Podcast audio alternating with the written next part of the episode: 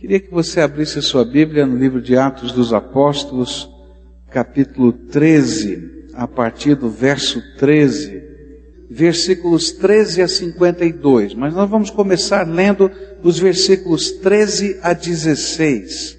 A Bíblia nos diz assim: De Pafos, Paulo e seus companheiros navegaram para Perge, na Panfilha e João os deixou ali e voltou para Jerusalém. De Perge prosseguiram até Antioquia da Pisídia, e no sábado entraram na sinagoga e se assentaram. E depois da leitura da lei e dos profetas, os chefes da sinagoga lhes mandaram dizer: Irmãos, se vocês têm uma mensagem de encorajamento para o povo, falem. E pondo-se em pé, Paulo fez sinal com a mão e disse: Israelitas e gentios que temem a Deus, ouçam-me. Senhor, dá-nos graça nesta hora, de tal maneira que, à medida que estivermos lendo a tua palavra e estudando, o Senhor aplique a tua palavra aos nossos corações. Como nós precisamos da tua palavra e da tua voz ecoando em nós. Fala conosco, Jesus, é aquilo que oramos. Amém, Senhor, e amém. Bem, esta é a primeira viagem missionária e a viagem já estava na ilha de Chipre. Paulo, Barnabé e João Marcos pegaram um navio e foram em direção a Perge, na Panfilha. E ali em Perge, João Marcos o autor do Evangelho de Marcos, ele acha que é muito pesado esse negócio de ser missionário e desiste. E ele então retorna para Jerusalém. Isso vai gerar uma confusão lá na frente entre Paulo e Barnabé. E Paulo e Barnabé sozinhos então seguem até Antioquia da Pisídia. Ali eles seguem uma certa estratégia uma estratégia missionária que vai se repetir todas as vezes que Paulo, Barnabé ou Paulo e os seus outros companheiros chegam em uma nova cidade. Eles procuram um lugar de oração ou uma sinagoga, um lugar onde os judeus pudessem estariam reunidos. E ali então participam do culto judeu e num dado momento, como era costume naquela época, o ancião da sinagoga ele, quando via um convidado, uma pessoa que vinha de fora e podia perceber que essa pessoa era um judeu, então ele dizia: Olha, meu irmão, você tem uma palavra para nos dar, você tem alguma mensagem para nós, você que está viajando, que veio de Jerusalém, que veio de outro lugar, tem alguma mensagem? Então ali era o momento. Paulo levantava e pregava o Evangelho. Essa era a sua estratégia. E Paulo então usa um sermão, e na verdade esse aqui é o primeiro sermão do apóstolo Paulo que a gente vai ter transcrito nas escrituras sagradas. E se a gente pudesse dar um título para o sermão de Paulo, seria a história da salvação, ou as lições da história da salvação. E de uma maneira muito clara, Paulo vai dizer que salvação é um projeto divino que foi sendo escrito ao longo da história e que aquele momento histórico em que eles estavam vivendo era um momento de clímax desse projeto salvador de Deus. Um clímax que todo judeu esperava, a vinda do Messias, o Salvador prometido. E ele então dizia: Jesus Cristo é esse Messias, o Salvador prometido e como prova de que ele é o Messias, ele foi morto, mas a morte não o pôde deter, e ele ressuscitou o terceiro dia.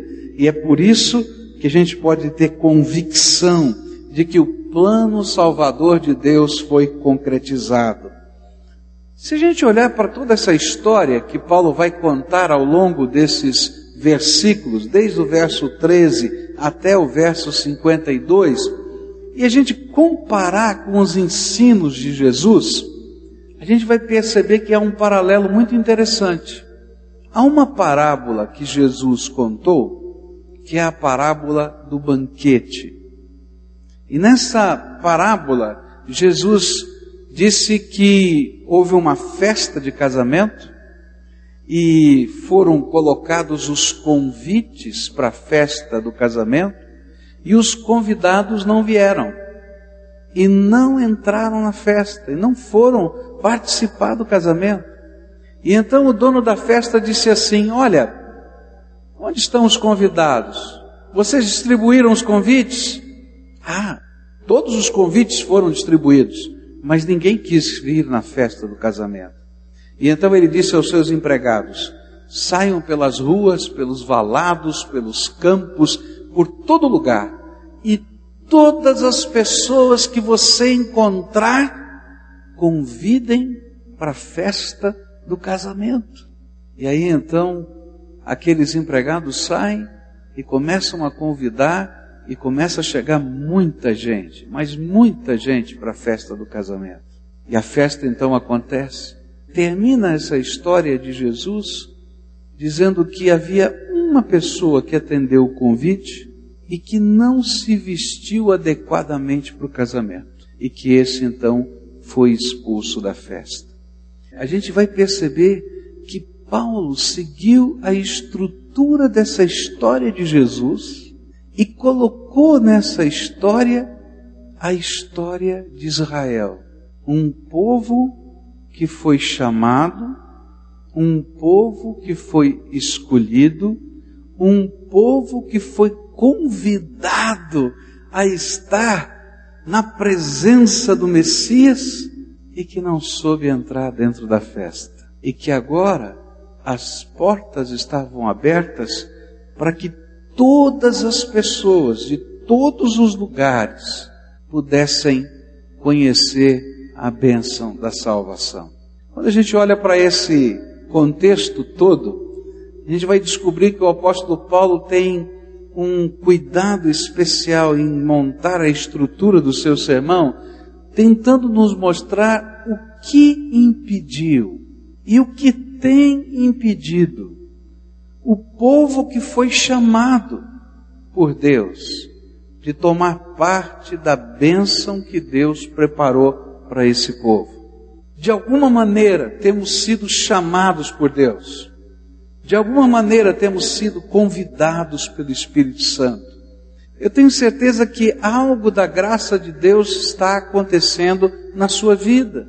E de alguma maneira eu e você fomos convidados por Deus, não apenas para estar aqui, mas muito mais do que isso, fomos convidados por Deus para alguma coisa maior, uma comunhão profunda com Ele com o seu Espírito Santo. Há uma bênção de Deus preparada só para você, só para mim. Algo que Deus preparou. Mas há algumas coisas que às vezes estão acontecendo na minha vida e na sua vida, no meu jeito de viver e no seu jeito de viver, que se tornam impedimentos para que nós alcancemos tudo quanto Deus tem preparado para nós. E eu queria olhar para esse sermão de Paulo e tentar descobrir quais são os impedimentos da história da salvação que talvez estejam acontecendo na minha vida e na sua vida.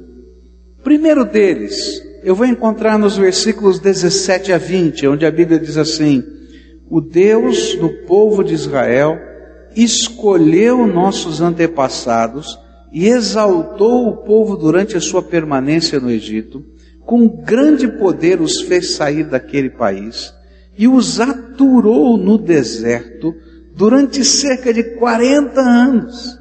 E ele destruiu sete nações em Canaã e deu a terra delas como herança ao seu povo. E tudo isso levou cerca de 450 anos. Depois disso, ele lhes deu juízes até o tempo do profeta Samuel. Paulo vai lá na história de Israel, fala do chamado, mas fala dos impedimentos. E cada um daqueles judeus que estava ali podia saber e entender muito simplesmente do que Paulo estava falando. Sabe por quê?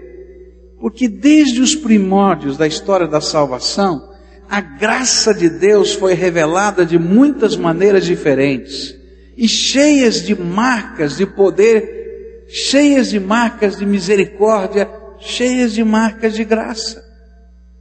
Ele estava dizendo: Olha, você lembra? Lembra que o nosso pai Abraão estava lá em Ur dos Caldeus e de repente Deus falou com ele e disse: Olha, estou te chamando, eu tenho um propósito para a tua vida, larga tudo na tua cidade, na tua terra e vai para onde eu vou te mostrar. E lá vai Abraão. E foram os sinais de Deus, a palavra de Deus, a revelação de Deus, quem trouxe Abraão. E ele vai dizer: Olha, depois de Abraão, os seus filhos puderam conhecer a mesma bênção. E mesmo quando eles erravam, Deus lhe dava graça. E aí então os irmãos de José o vendem para o Egito e Deus abençoa José e José se torna o primeiro ministro do reino de Faraó. E ele diz: Está vendo? Deus não somente chamou, mas abençoou, protegeu, guardou, colocou a sua mão de graça em tantas circunstâncias.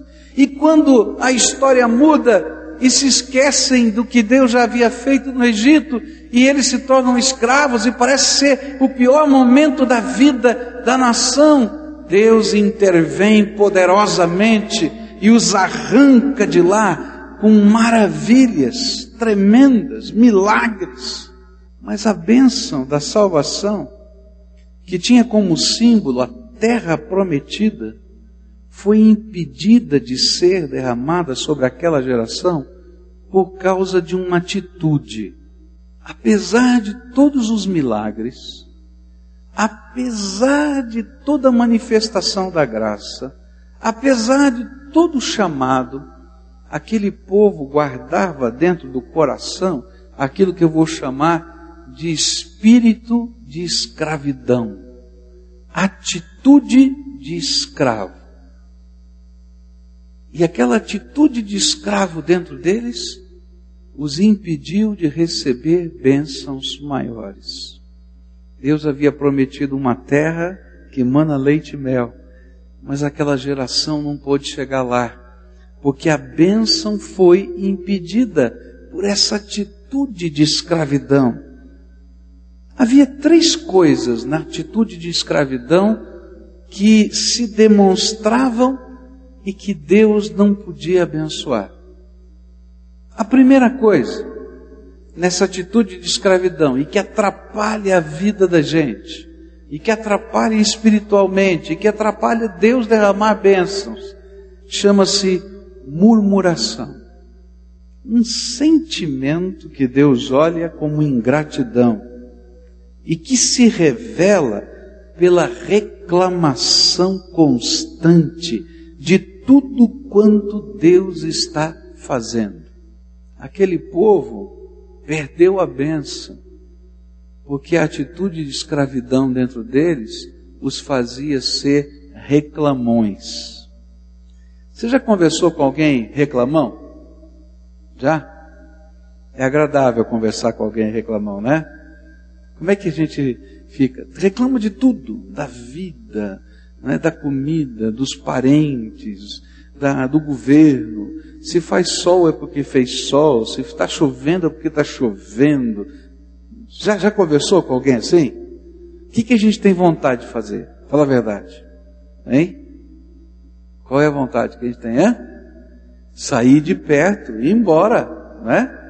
Eu quero dizer para você que Deus também não se agrada quando nós temos essa atitude de escravidão onde a gente não pode reconhecer o que Deus está fazendo.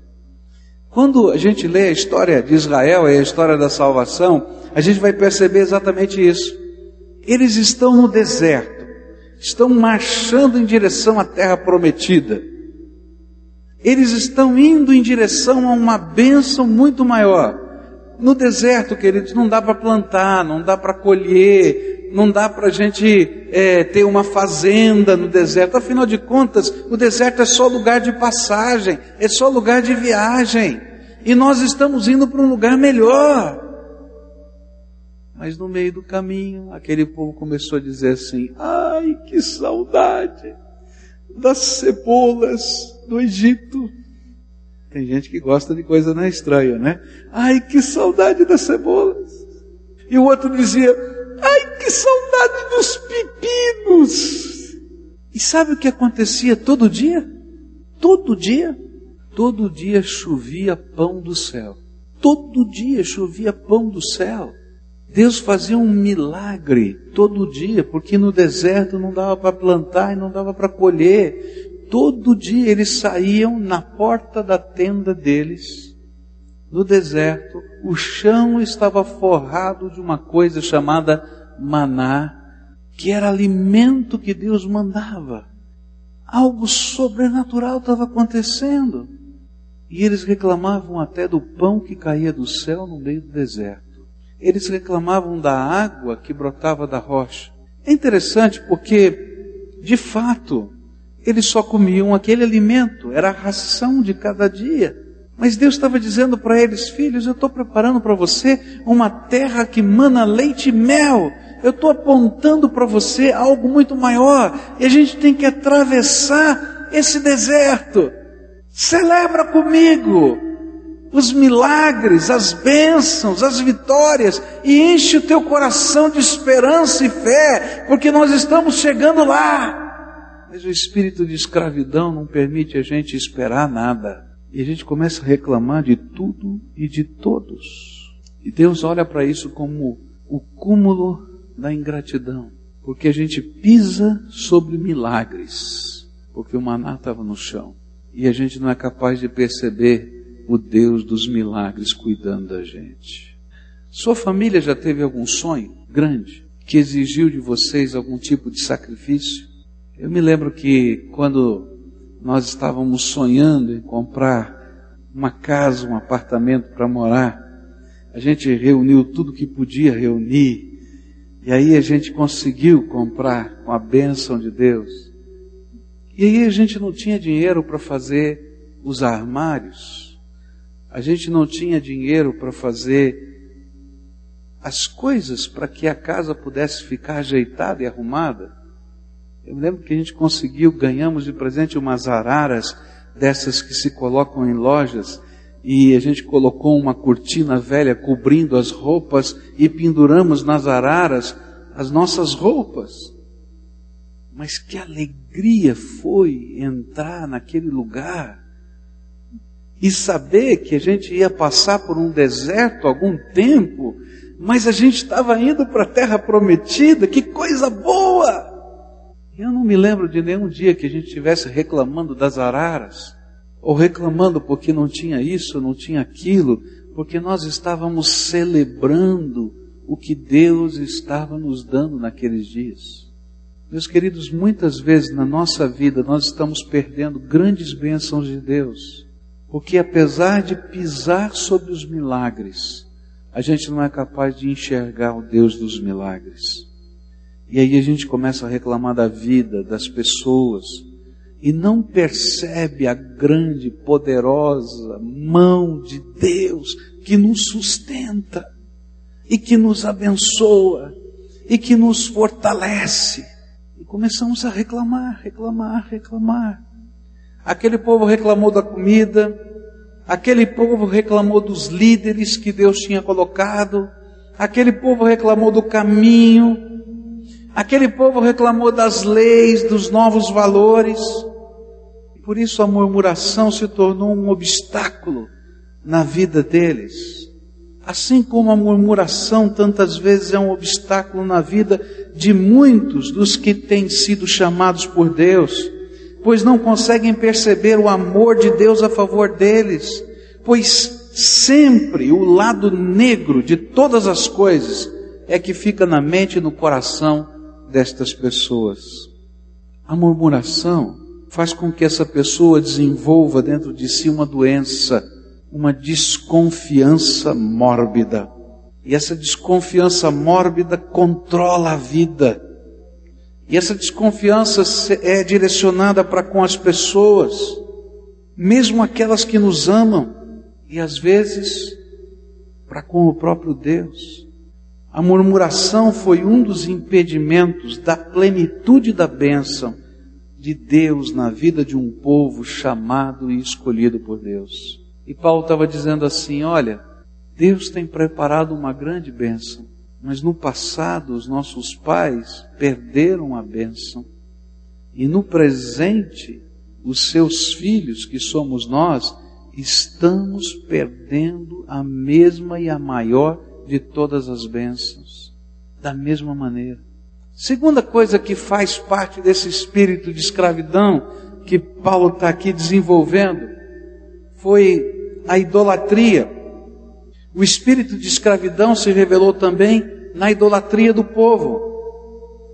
E é interessante como essas coisas são esquisitas. Enquanto eles eram escravos, eles adoravam a Jeová. Mas quando eles foram para o deserto, e Moisés subiu na montanha, e demorou um tempo um pouquinho maior, eles começaram a adorar os deuses do Egito.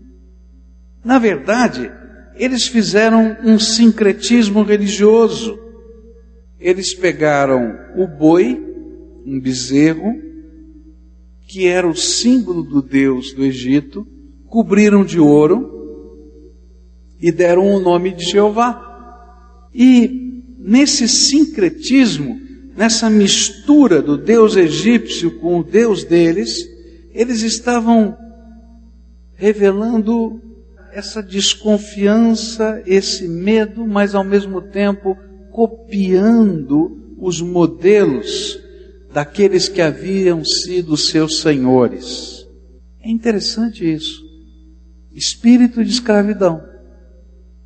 Espírito de escravidão tem que se autoafirmar.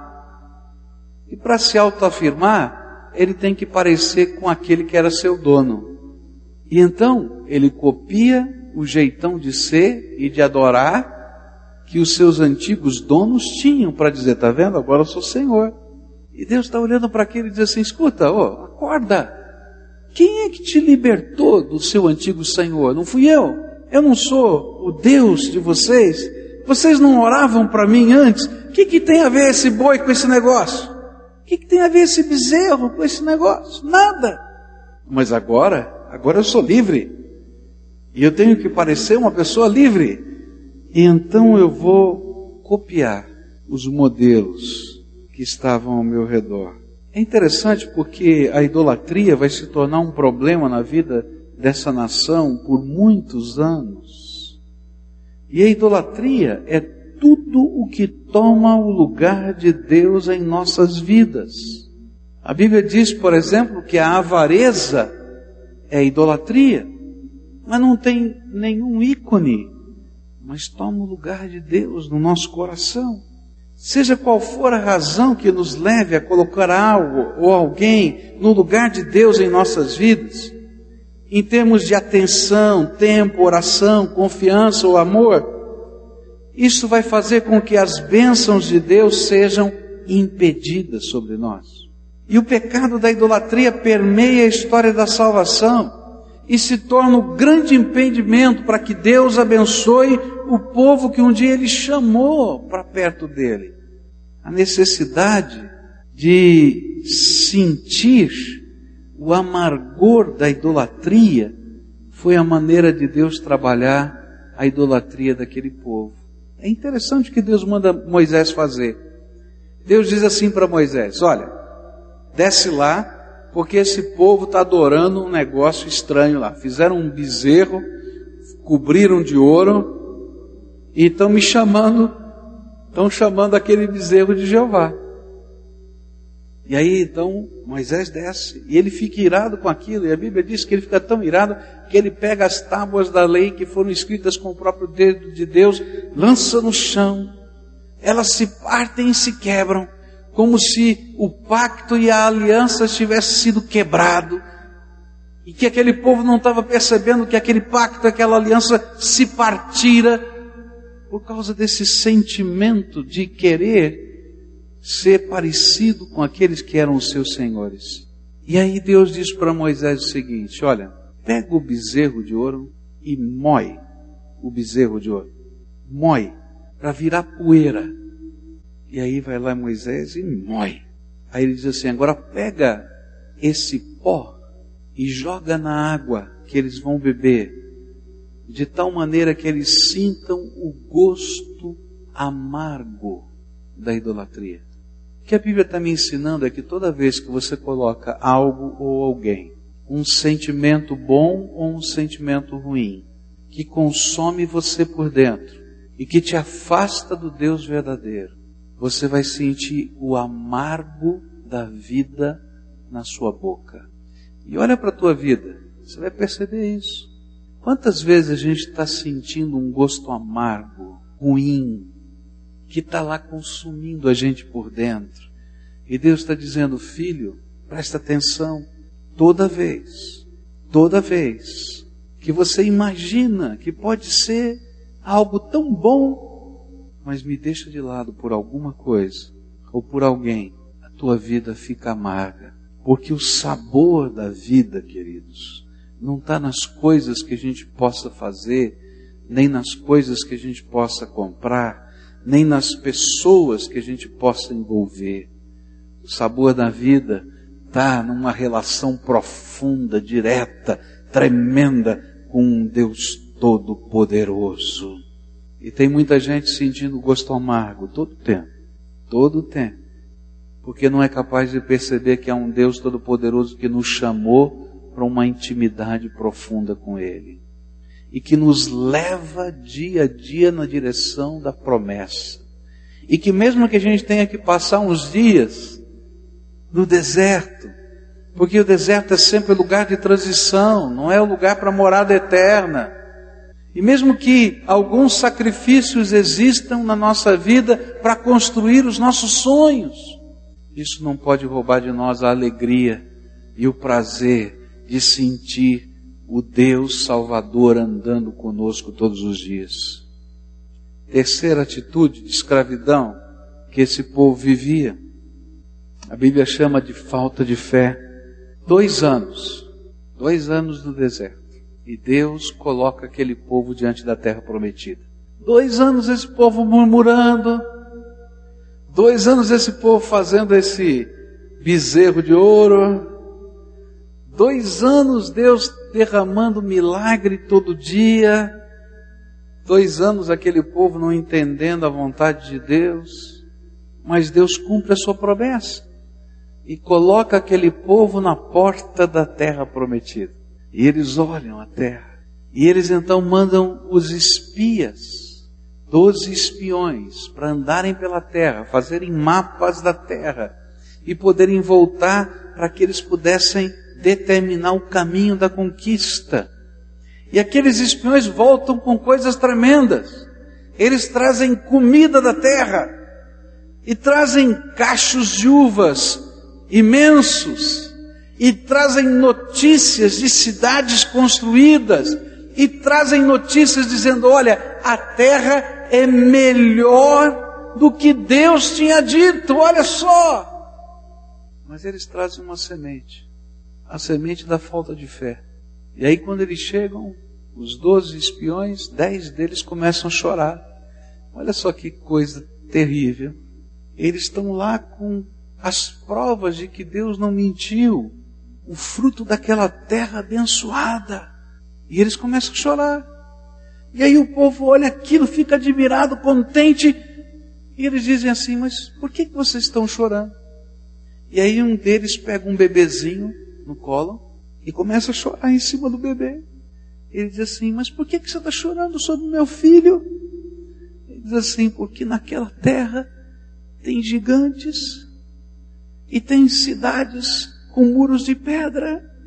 E nós atravessamos esse duro deserto, esses dois anos, para que os nossos filhinhos morressem na terra que Deus prometeu que nos daria aquele desânimo e de repente está todo mundo chorando. Você já viu que coisa interessante? Você já viu alguém chorar perto de você? O que, que acontece? A gente chora junto, né? Alguém começa a chorar e, e você vê o, o olho e você diz, não estou entendendo nada. O que está acontecendo com você? E, e um começa a chorar aqui, outro chora ali, está todo mundo chorando. Ah, foi assim. Todo o povo chorando. E aí todo mundo pegava o seu filhinho no colo e dizia: Nós vamos morrer agora, nós vamos morrer. E gente, eles estavam trazendo tudo quanto Deus tinha falado que tinha naquela terra. Deus olha para aquilo e diz assim: Moisés, diz para aquele povo voltar para o deserto. E aí Moisés chega para eles e diz assim: Gente, Deus mandou a gente voltar para o deserto. Ele diz: Não, nós queremos a terra. Eu fico pensando, mas que coisa complicada é a cabeça do homem, né? Não, nós vamos, agora nós vamos conquistar. E aí Moisés disse assim: Olha, a coisa não funciona assim. Vocês não creem que Deus possa abençoar. Mesmo tendo visto o mar vermelho se abrir, mesmo tendo visto todas as pragas do Egito, mesmo tendo visto o maior exército do mundo sucumbir nas mãos do Todo-Poderoso, sem que vocês tivessem uma espada, porque um escravo não tem espada, e vocês não foram capazes de crer que Deus trouxe vocês para uma bênção maior. Mesmo que no meio da conquista vocês tenham que enfrentar os gigantes, então vocês vão perder a bênção. Meus queridos, na história da salvação, nessa primeira parte da história, se a gente pudesse descrever essa história como um trem que tem várias estações a percorrer, e a gente está na primeira estação dessa história. Três coisas atrapalharam o povo de Deus de receber a bênção que Deus tinha prometido: murmuração, idolatria, quando a gente substitui no coração da gente Deus por algo, alguma coisa ou alguém, e falta de fé. Quando a gente não é capaz de entender que Deus é bom. A falta de fé é uma desconfiança da bondade de Deus. É como se a gente dissesse assim: Deus, será que o Senhor vai fazer o bem mesmo na minha vida? Será que o Senhor vai intervir? E aí, nós não somos capazes de crer nas promessas de Deus e nem de confiar nos seus métodos. E aí nós não ouvimos mais os chamados de Deus. A salvação, a Bíblia diz, é uma obra da fé. Não é algo que eu possa construir com as minhas mãos. É um dom de Deus. E toda bênção que Deus possa nos dar é um presente mas que eu tenho que receber pela fé. Hoje eu vim aqui para convidar você a lançar fora do teu coração o espírito de escravidão. Pedir perdão a Deus pela murmuração, por reclamar tanto e não perceber os milagres de Deus. Há um hino antigo né, que diz: Conta as bênçãos, conta quantas são, e ficará surpreso não é, de ver tudo quanto Deus está fazendo. Gente, Deus está agindo todo dia, todo dia, todo dia, todo dia, todo dia, para abençoar você. De muitas maneiras. Eu não quero dizer para você que não exista deserto. Eu não quero dizer para você que não exista batalha, luta. Eu não quero dizer para você que não existe confrontos na nossa vida. Mas o que eu quero dizer para você é que Deus é por nós. E que se for preciso fazer chover pão do céu, Ele faz. E que não adianta você querer copiar o jeito e o método dos outros, porque eles não funcionam para nós. Aquilo que prestava para os egípcios, Deus estava dizendo: não presta para o meu povo. Para com isso. Para de colocar a tua confiança em pessoas, em coisas, em metodologias, em lugares, em instituições. Confia em mim. Eu sou o teu Deus. E não adianta querer colocar o meu nome nessas coisas, porque eu não compactuo com elas.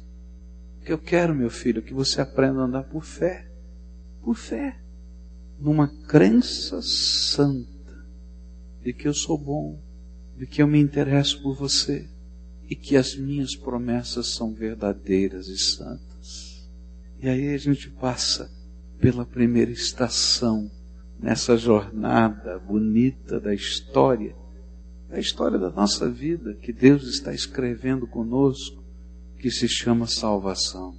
Eu hoje vim aqui para desafiar você a jogar fora o espírito de escravidão, a pedir perdão a Deus pela tua murmuração, a pedir perdão a Deus por estar confiando mais, como Davi disse, né? uns confiam em carros, outros em cavalos, mas nós faremos menção do nome do, do Senhor nosso Deus.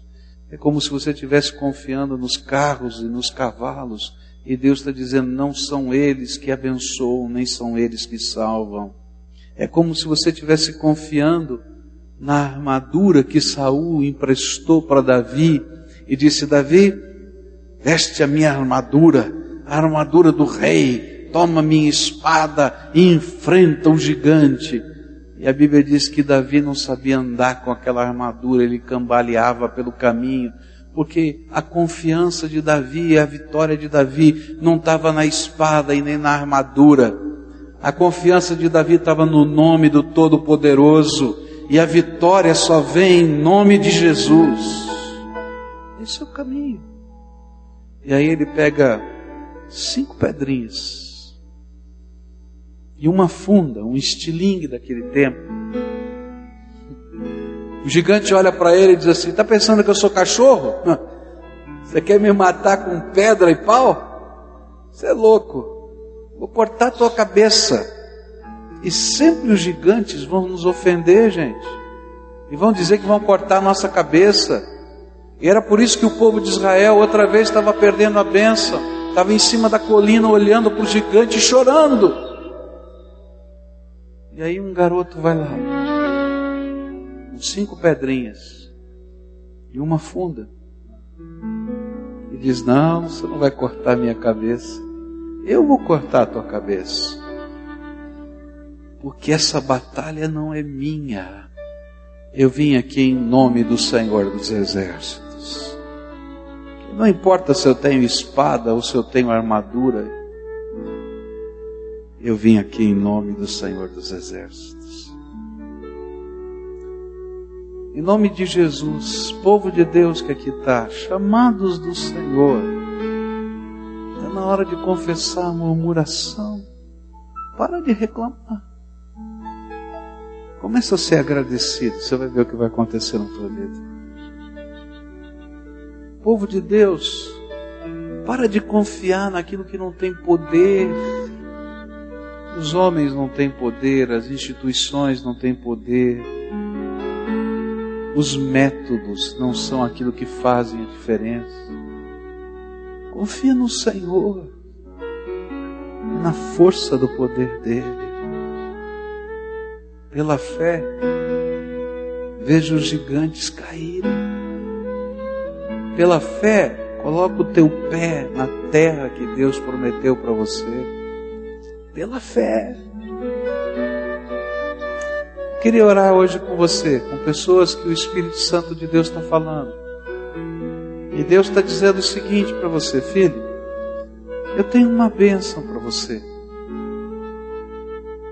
Uma bênção maior do que você pode imaginar.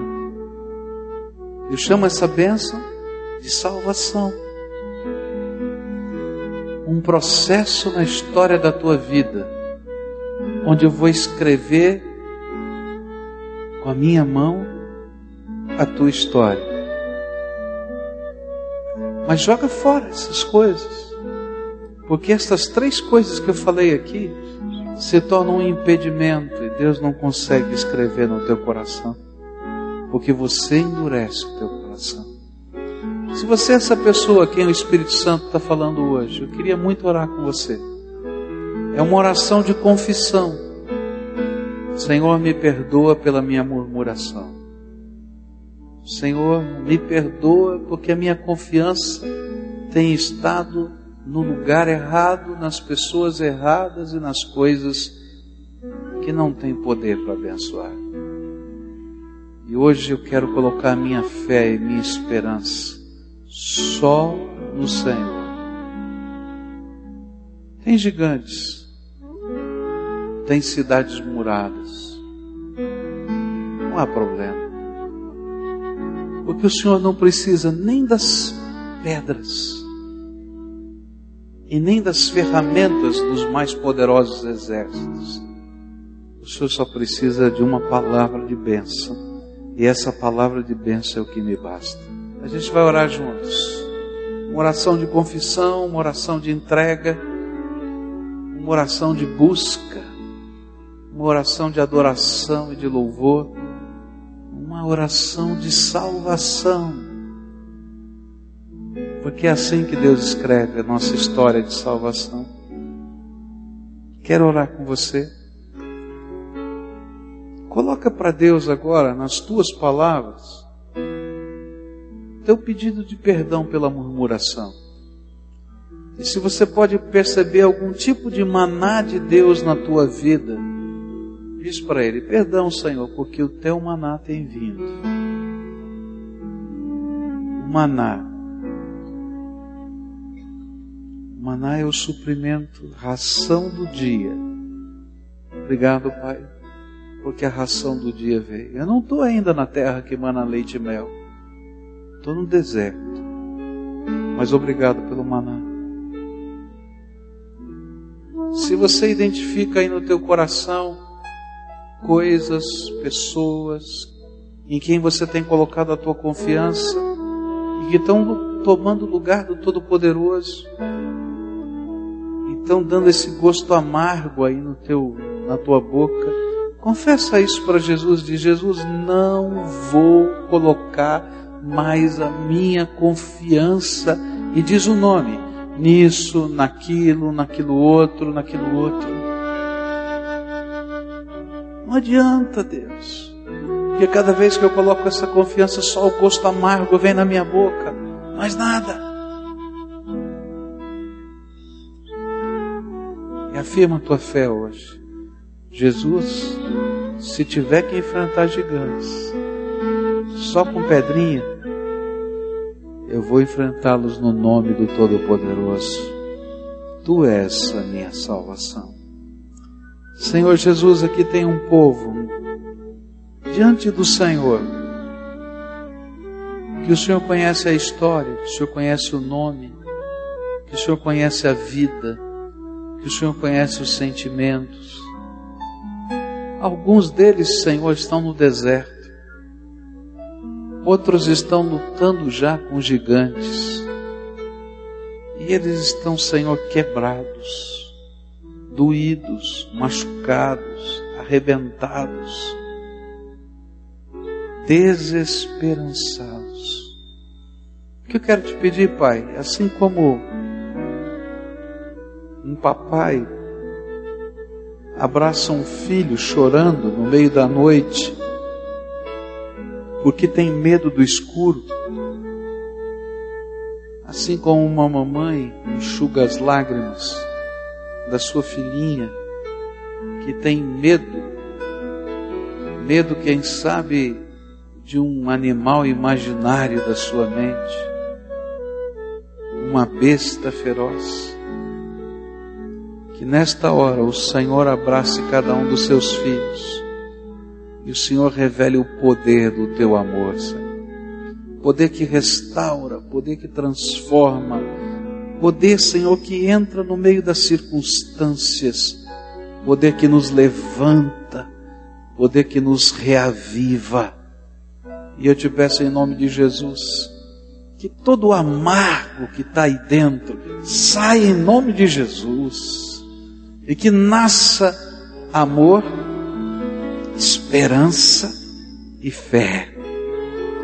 Porque esses são os sentimentos que procedem do Senhor. E que nestas vidas a bênção do Senhor se revele. E que eles possam ver no maná, no mar que se abre, na terra que emana leite e mel a bênção do Senhor. Oh, Pai, se possível, encurta o tempo do deserto. Permita que eles cheguem na terra prometida, Senhor. Se possível, Pai, encurta o tempo dos confrontos e dá-lhes vitória em nome de Jesus. E que enquanto eles estiverem caminhando, eles aprendam com o Senhor na vida o sentido prático da salvação. Deus conosco todos os dias, em todas as circunstâncias, para todos os momentos. Por isso, Pai, revela a tua glória e abençoa. É aquilo que oramos em nome de Jesus. Amém.